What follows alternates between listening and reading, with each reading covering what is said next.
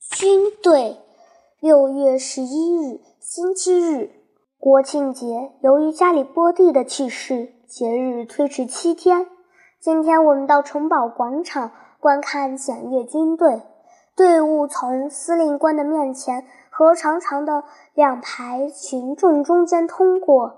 在伴随队伍的军乐和管乐声中，父亲向我讲解军团和战旗的光荣史。走在最前面的是军事院校的学员，他们是未来的工程兵部队和炮兵部队的军官，共有三百人左右。他们穿着黑色制服，带着士兵和学生强悍与自如的优雅动作走过去了。跟在后面的是步兵，他们是曾在戈伊托和圣马尔奇诺树战的奥斯塔旅。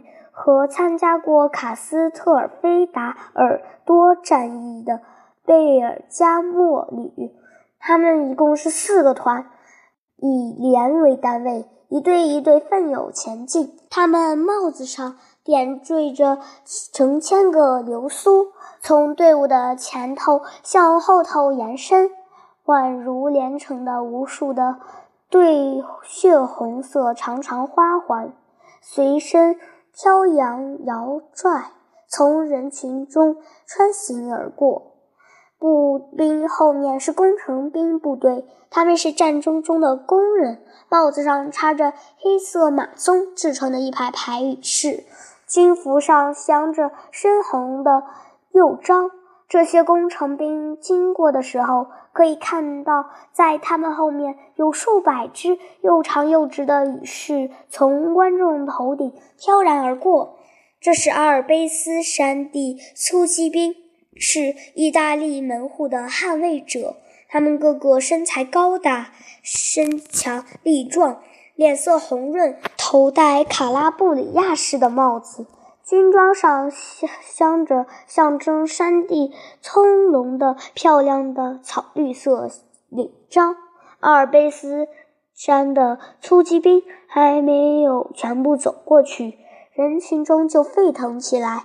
原来是首先突破皮亚门防线而攻入罗马的老十二营的狙击部队走过来了。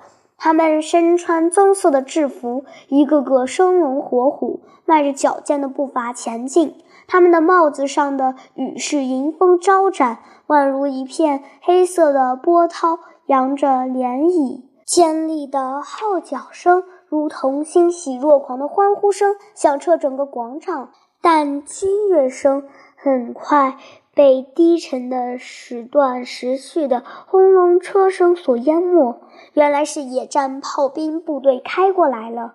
士兵们坐在高高的弹药箱上，六百匹烈马拉着他们前进。士兵们佩挂着黄色的骑兵绶带，青铜和钢铁制造的长长大炮在轻型的支架上闪闪发光，炮车震撼着大地。颠簸着，轰隆轰隆的滚滚向前。跟在后面的是山地炮兵，士兵们显得有些疲劳，装备显得有些陈旧。队伍缓慢、庄重而有条不紊地前进着。这些骁勇善战的士兵和骁勇的索马所到之处，总是给敌人带来恐惧和死亡。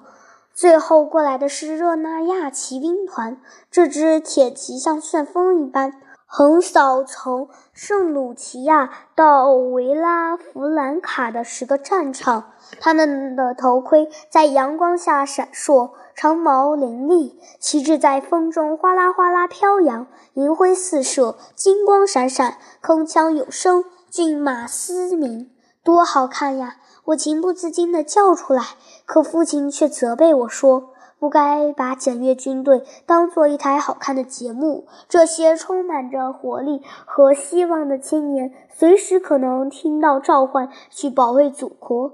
也许仅仅几个钟头之后，他们就会在战火中倒下。当你听到人们欢欣跳跃、呼喊‘军队万岁’，意大利万岁”时，要想一想，这些接受检阅的部队是从尸沉遍野、血流成河的战场上走下来的。想到这里，你对军队的欢呼声就会从内心深处迸发出来，而意大利的形象在你的心目中也必将显得更加庄重、更加伟大。